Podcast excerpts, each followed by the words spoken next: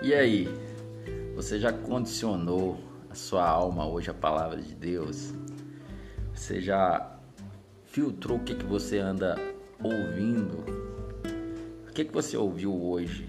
Se você pegar tudo que você ouviu hoje, é, até agora, desde que você levantou até agora, e o que, que você acha que está sendo condicionado à sua alma? É, muito interessante que a palavra fala assim: quero trazer à memória aquilo que me dá esperança. Então, tudo aquilo que você é, colocar diante da sua mente, os seus pensamentos, é aquilo que vai ficar é, implantado em você. Repetindo aí, Tiago, né? O, é, na carta de Tiago, Tiago, irmão de Jesus Cristo, ele fala: Recebei com mansidão a palavra em voz implantada a qual é poderosa.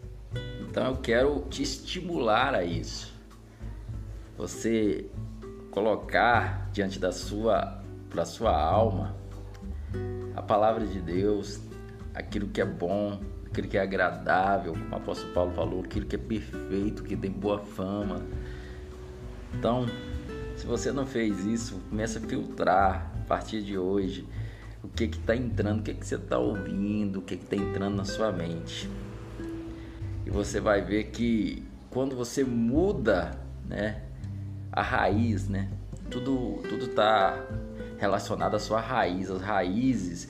Quando você muda condicionamento do que você anda se alimentando, aquilo que você está levando para sua mentalidade, automaticamente, cara, que isso tem um processo, vai virar um hábito na sua vida e automaticamente você vai perceber você tendo reações diferentes.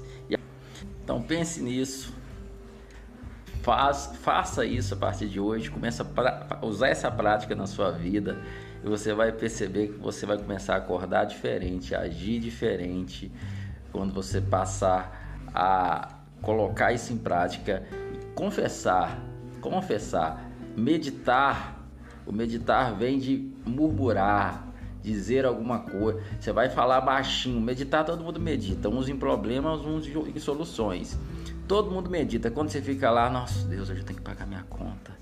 Ah, nossa, o que eu vou fazer da minha vida? Isso é meditação. Você está meditando de forma errada. Agora, quando você está meditando na palavra de Deus, que Ele supre as suas necessidades, que você é justiça de Deus em Cristo Jesus que você já passou da morte para a vida, isso faz toda a diferença na sua vida, meu querido, e na minha também.